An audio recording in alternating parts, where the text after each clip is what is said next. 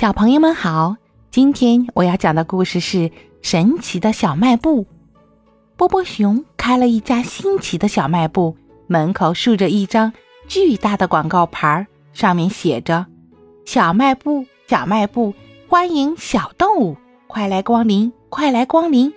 开张这天，店里店外挤满了顾客，波波熊忙得不得了。我想买鞋。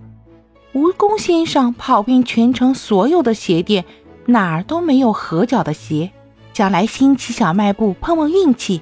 好的，好的。波波熊捧出一堆鞋，让蜈蚣先生试。每只鞋只有芝麻大小。蜈蚣先生一穿，不大不小，正好像定做的一样。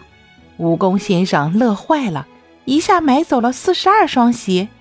因为蜈蚣先生有二十一对脚，每对脚两双鞋，可以换着穿呀。呱呱，这儿有很小很小的电视机吗？青蛙先生呱呱地问着。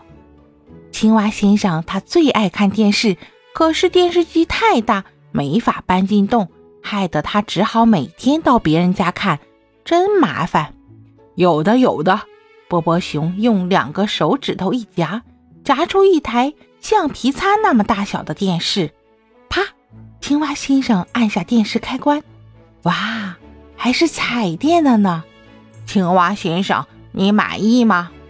呱呱呱，爱听呱呱。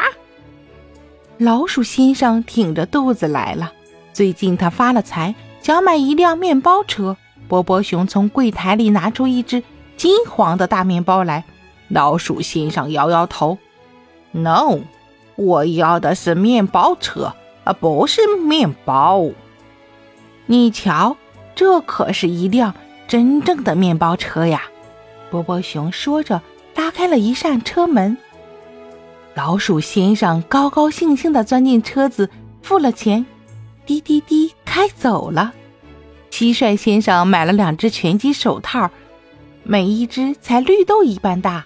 狐狸小姐买了一套。漂亮的时装，比一张糖纸还小。这一天，新奇的小卖部传出哭声，哟，是小河马在哭呢。原来，纺织娘给儿子买了一只小摇床，一摇一晃真舒服，像瓜子壳那么大小。小河马看见了，也想买一只。